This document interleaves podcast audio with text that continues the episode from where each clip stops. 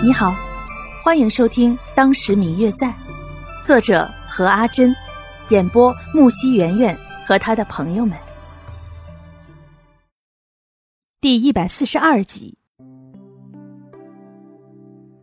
而且看得出来是常常来打扫的。想到是自己的母亲，一时悲从中来，不能自已。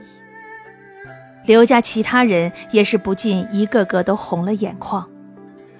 之后见天色微微有些晚了，但是出于各种考虑，白若秋决定回去。可是刘老太太却舍不得他，要留他住下来。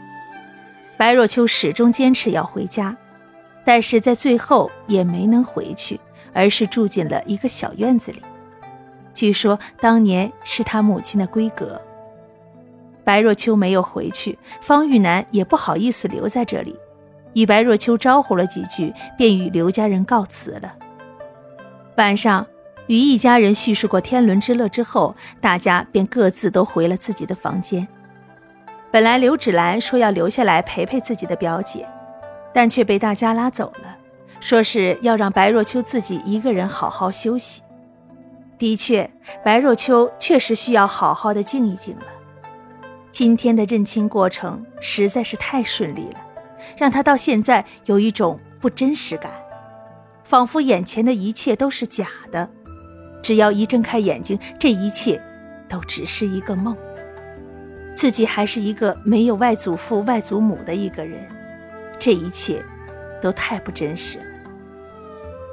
躺在自己母亲曾经躺过的床上，白若秋的心中有一种说不出来的感觉，不真实的感觉。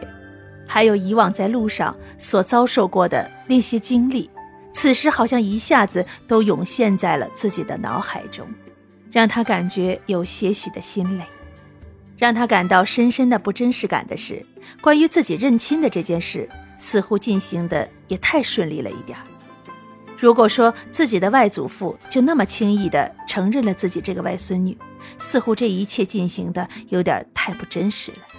似乎冥冥之中早有人安排好了这一切，只是等着按照预定的路走下去一般。这并不是白若秋多心，只是对于这件事进行的如此顺利，似乎有些……白若秋就这样躺在床上胡思乱想，到最后，不知不觉竟然睡着了。而在另一边，刚刚经历了家人相认的另外两个人，却一直还没有睡着。